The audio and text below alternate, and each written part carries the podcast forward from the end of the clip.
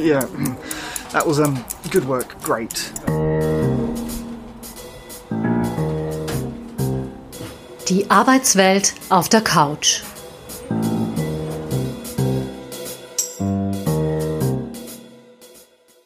Herzlich willkommen bei Die Arbeitswelt auf der Couch.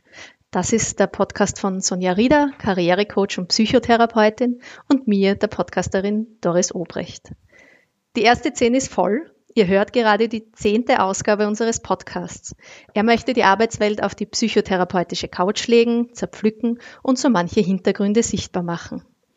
Wir beschäftigen uns heute mit Perfektionismus. Es ist eine der beliebtesten Antworten zum Beispiel in Jobinterviews, wenn man nach seiner größten Schwäche gefragt wird. Bewerberinnen und Bewerber glauben, damit besondere Leistungsbereitschaft zu signalisieren und sich damit positiv hervorzuheben.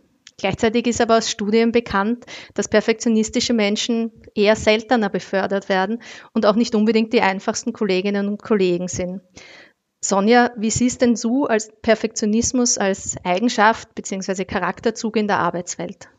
Ich würde mal ähm, schauen, wie man Perfektionismus überhaupt definiert. Also perfektionistisch sind Menschen, die eben sehr hohe Ansprüche an ihre Leistung stellen, die nach exzellenter Leistung streben und das für sie auch, diese Leistung, die sie anstreben, ist meistens für sie auch etwas, was, was durchaus anspruchsvoll ist, wo sie sich sehr bemühen müssen.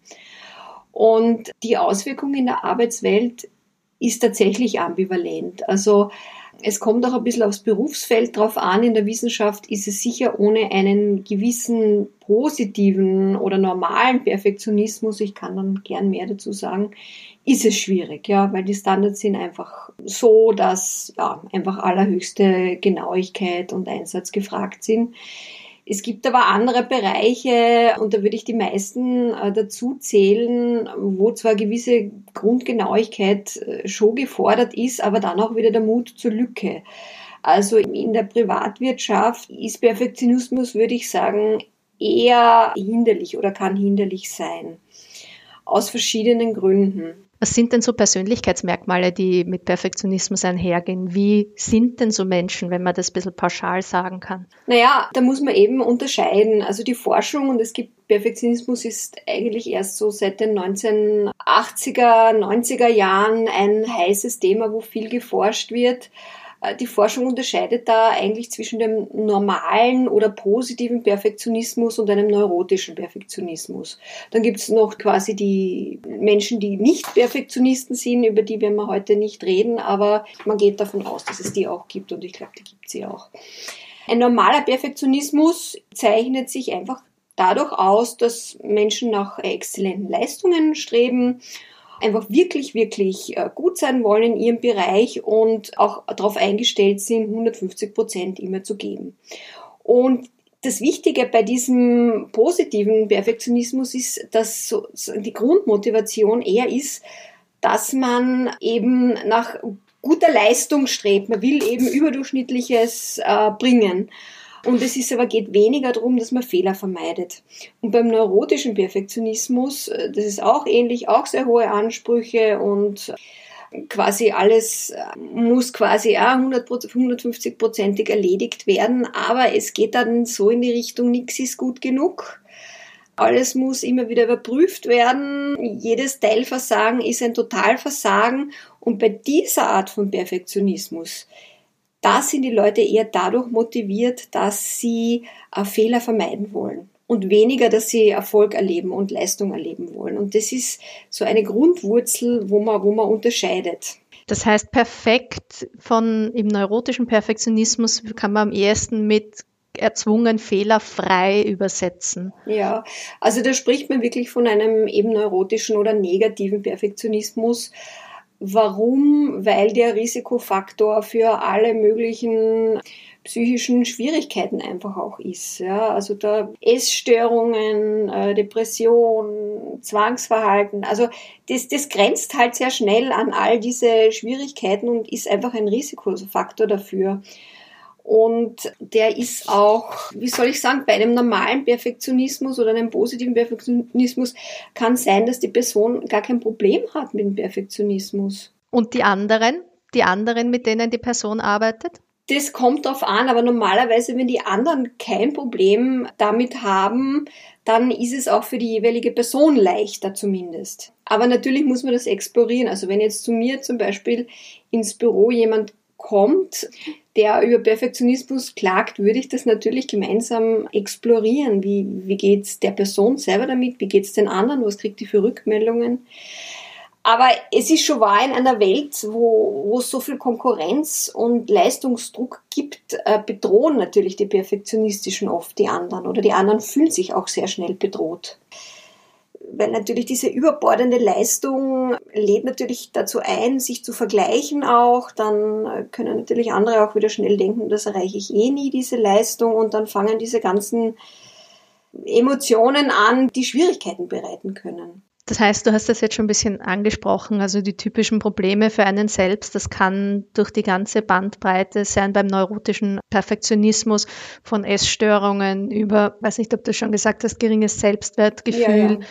Ich würde gerne noch ein bisschen mehr darauf eingehen, was das für die anderen bedeutet.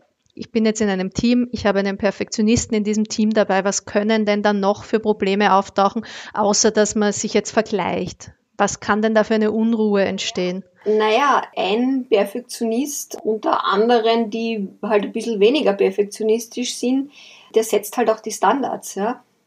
Also der, das kann halt Druck fürs ganze Team bedeuten, weil jetzt zum Beispiel dann die Führungskraft sieht, was da möglich ist und sieht, was also der oder die Perfektionistin vorgibt und das ist dann eine Latte, an der dann alle gemessen werden sollen zum Beispiel.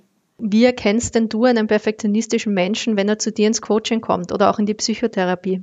Sind die leicht zu erkennen? Naja, ein bisschen Zeit braucht es immer, aber also oft ist es ja auch, erstens kann man die Leute einfach auch direkt danach fragen. Ich frage fast immer, ob sie glauben, dass sie hohe Ansprüche an sich selbst haben und auch an die anderen. Ist das den Leuten immer bewusst? Nein, nicht immer, weil es ist ja noch dazu so, dass was ein hoher Anspruch an sich selbst ist, ist ja gar nicht so klar. Das, das steht ja nirgends, dass man was Besonderes von sich verlangt. Aber es ist ein häufiges mitlaufendes Thema in allen möglichen Coachings und Therapien, dass gewisse Ansprüche, die uns die Gesellschaft suggeriert, so gar nicht möglich sind, ja. Und also was ist wahrscheinlich ein wirklich überhöhter Anspruch und was eher nicht, dass wir das überhaupt einmal auseinander dividieren. Weil wenn jetzt eine kommt und mir sagt, sie hat die Kollegin XY mit, die war früher eine Arbeitskollegin und jetzt hat sie gewechselt und ist jetzt in der Position da und da und sie ist aber erst äh, in einer Position, was weiß ich, drei Stufen drunter und dann schauen wir uns das an. Dann hat also meine Klientin zwei Kinder und kümmert sich um, um ihre alternden Eltern und die Kollegin, die drei Karrierestufen drüber ist, hat das nicht zum Beispiel. Dann verbietet sich jeglicher Vergleich. Ja?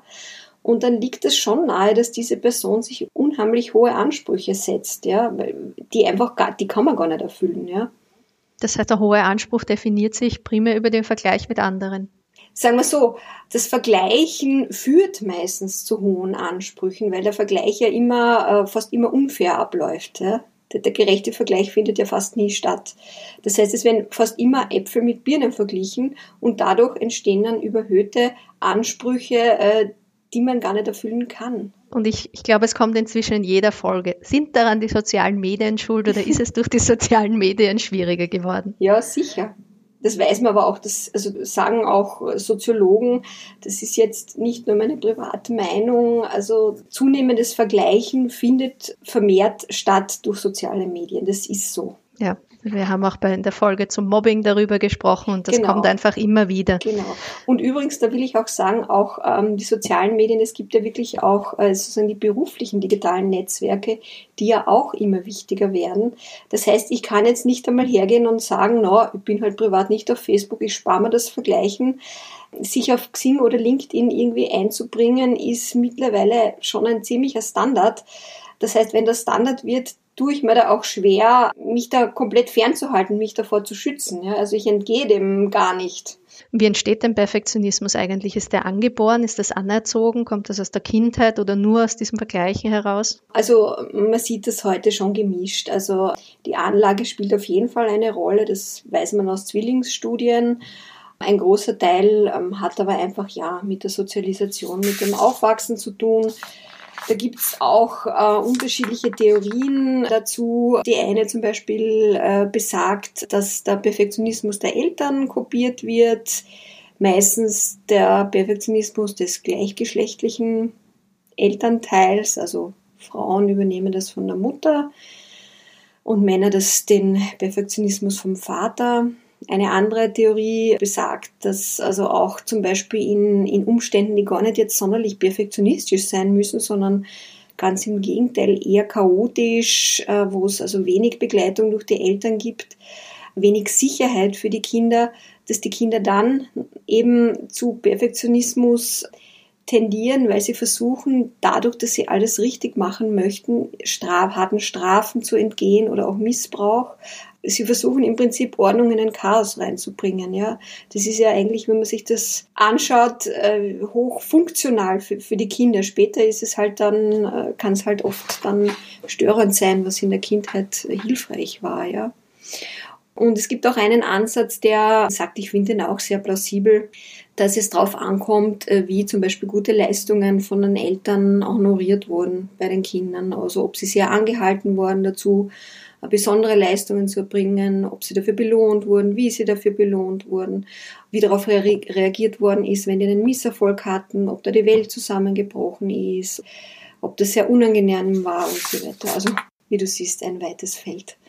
Gibt es Studien, ob das bei höher gebildeten Eltern, bei Akademikern, Akademikerinnen mehr auftritt als bei Menschen aus eher unter, unteren Bildungsschichten? Ich wäre mir da nicht so sicher. Mein, wie gesagt, das ist jetzt nur eine, eine Vermutung, weil ich natürlich einen Perfektionismus kann ich auch haben beim Putzen, beim Zusammenlegen der Bettlaken. Ich hatte mal eine Klientin, da war das zu Hause so, dass die gar nicht ins Wochenende gehen durften, bevor nicht am Samstagvormittag die ganze Wohnung blitzblank geräumt worden ist. Da hätte ich lange kein Wochenende mehr, wenn ich ehrlich bin. Du hast es vorher schon gesagt, es gibt diesen positiven Perfektionismus und den neurotischen Perfektionismus. Ich habe auch zwei schöne Unterscheidungen für genau das gefunden. Die einen streben nach Exzellenz, die anderen haben Angst zu versagen. Was ist denn in diesem Streben nach Exzellenz, was birgt denn das für Gefahren, außer jetzt, dass man positiv gesehen hohe Ansprüche hat?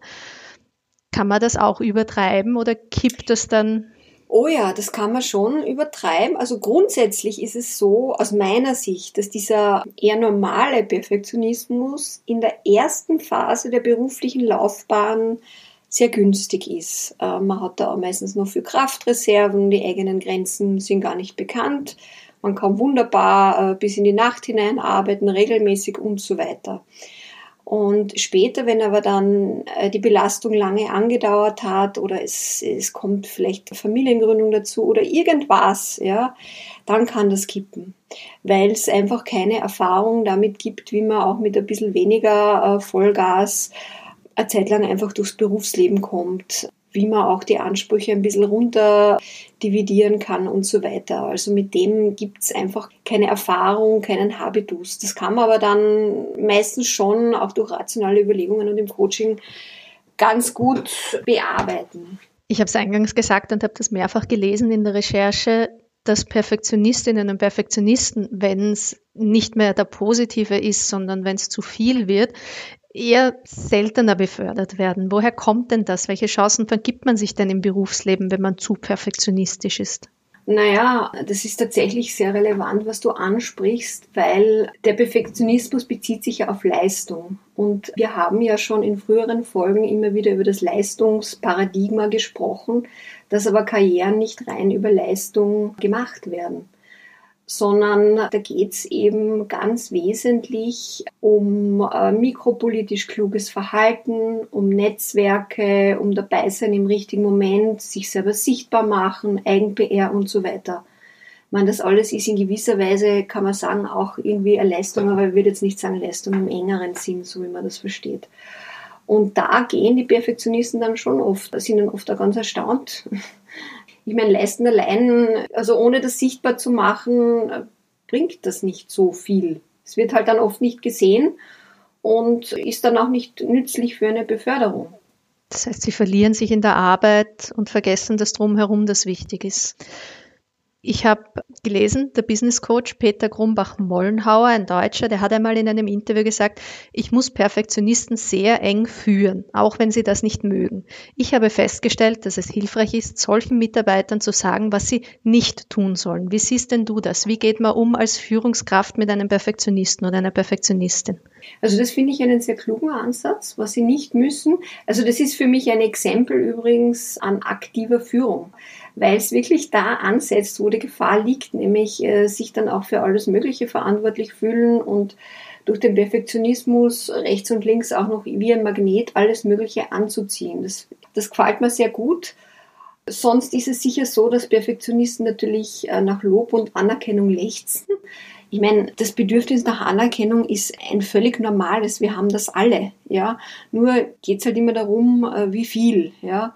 Und also ein gesunder Perfektionist kann sich da schon was abschneiden, normalerweise von Erfolgen und von Anerkennung. Also da kommt es dann auch zu diesen Hochgefühlen und sagen wir so, der erntet halt dann. Der oder die, die äh, gesunde Perfektionistin, die, die arbeitet für den Erfolg und wenn sie den erreicht, dann ist das einfach ein Gefühl großer Zufriedenheit, Freude, vielleicht auch Euphorie. Und die kann schon ernten, ja.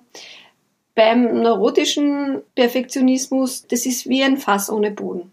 Da kann man loben und loben. Das, also da muss man auch sagen, wenn es wirklich in die, in die Richtung geht, dass es also sehr, wie soll man sagen, im neurotischen Perfektionismus, da sind wir auch schon dort, wo sich eine Person auch nicht mehr selbst managen kann. Ist das in der Psychologie ein anerkanntes Krankheitsbild? Nein, nein, das ist jetzt keine Diagnose. Aber es ist halt äh, bei vielen sogenannten Störungsbildern, also Beeinträchtigungen, spielt es eine Rolle. Also zum mhm, Beispiel beim dabei. Zwang.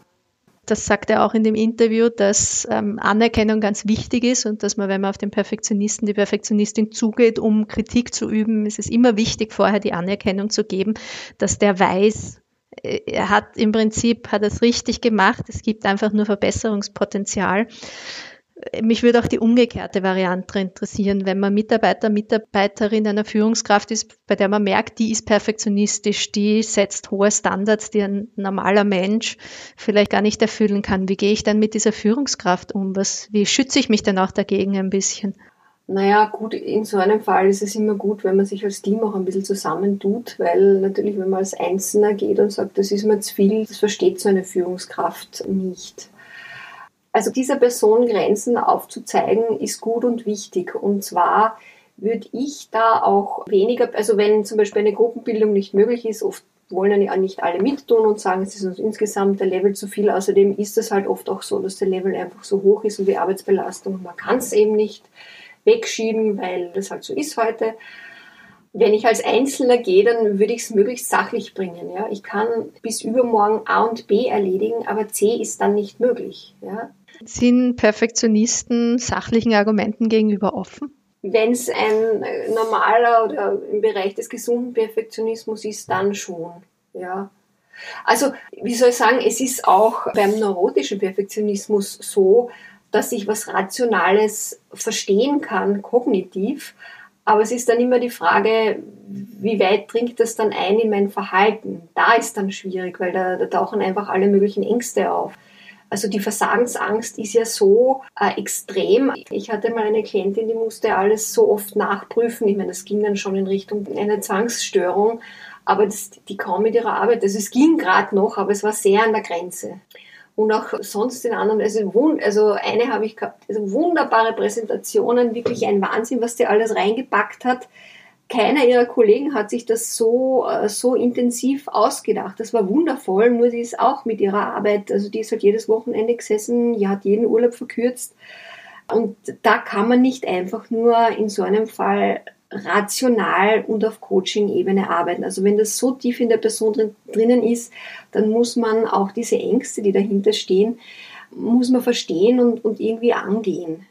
Also das ist ja nicht so, dass Leute aus Jux und Dollerei so sind, sondern eben, wie wir eben früher auch über die Gründe der Entstehung von solchen Phänomenen gesprochen haben, hat das ja alles einmal einen Sinn gehabt, warum man so geworden ist. Und jede Veränderung beginnt ja auch damit, sich selber mal äh, auch ein bisschen zu, zu akzeptieren. Mit dem dann gewinnt man auch Boden, wo man was machen kann. Das heißt, das lässt sich dann nur noch therapeutisch behandeln oder in erster Instanz. Ja, oder einem tiefergehenden Coaching. Also ich meine, wir sind ja da in, im Podcast mehr auch so in Richtung, was kann ich selber tun?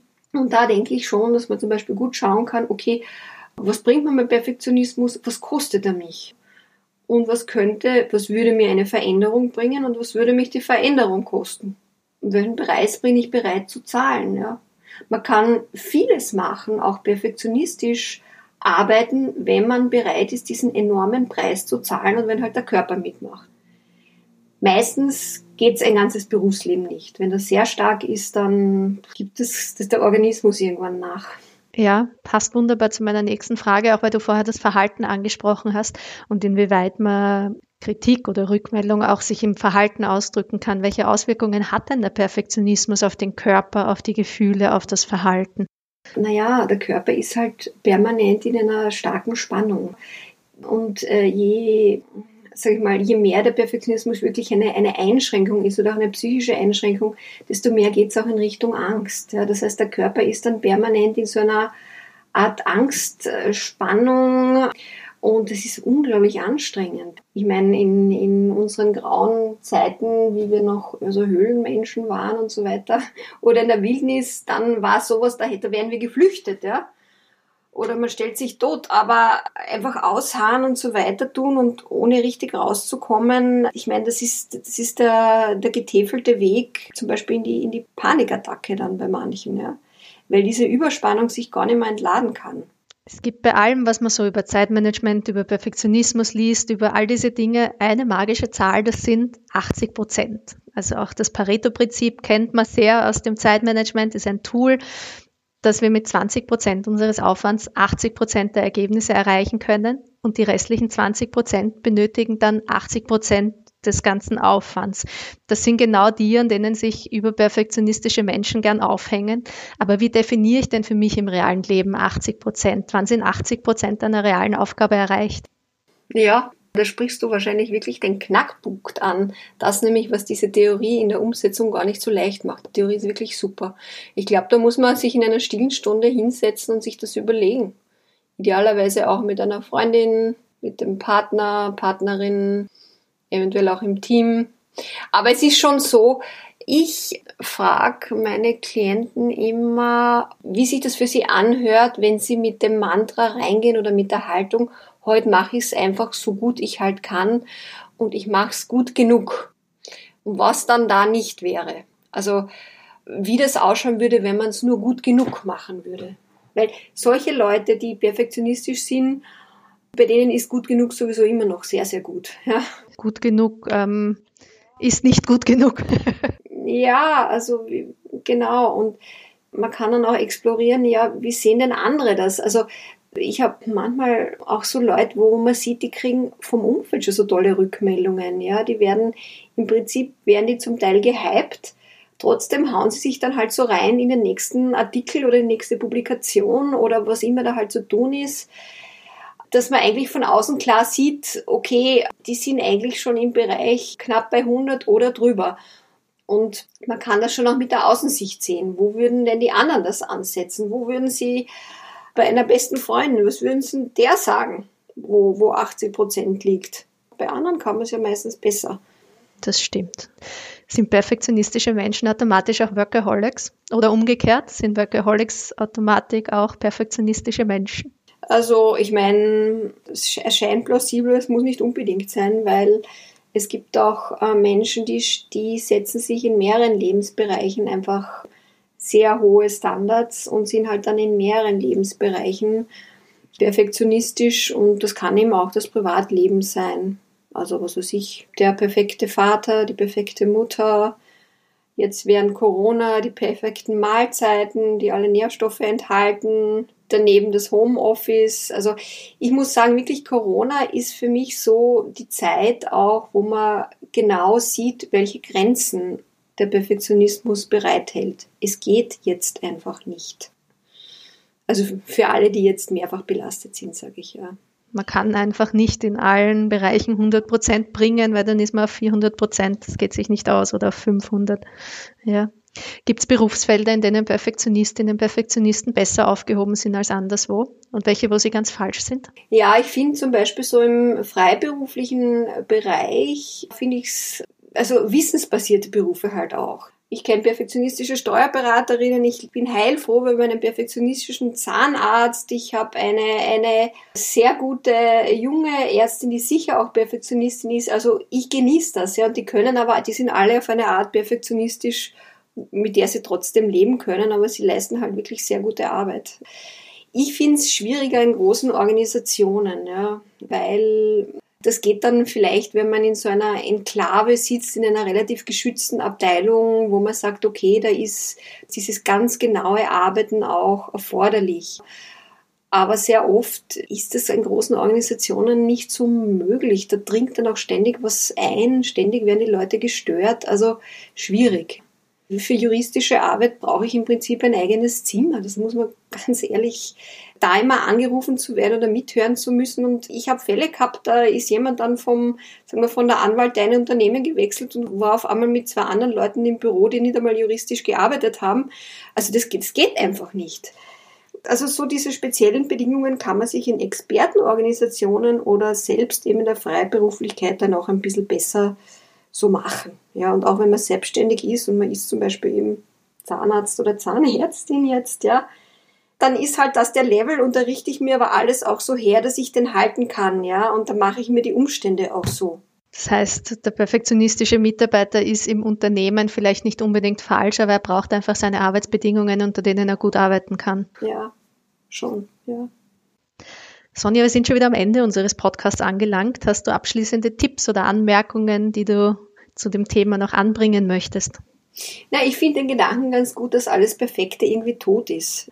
Also jetzt einfach so als Bild und dass eins der Kennzeichen des Lebens ist, dass es eben nicht perfekt ist. Also alles Organische ist ja so, dass es irgendwie also ein bisschen fehleranfällig ist, ja, oder das ist eigentlich das, was lebendig ist. Und das, das Bild gefällt mir gut. Ja, das ist ein sehr schönes Schlussbild, mit dem wir heute enden.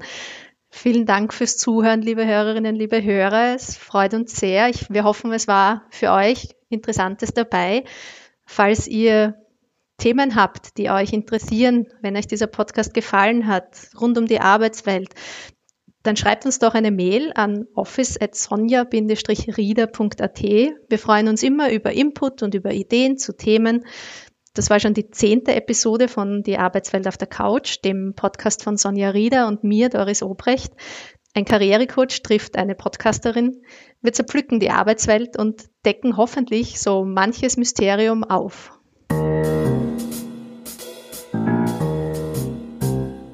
Die Arbeitswelt auf der Couch.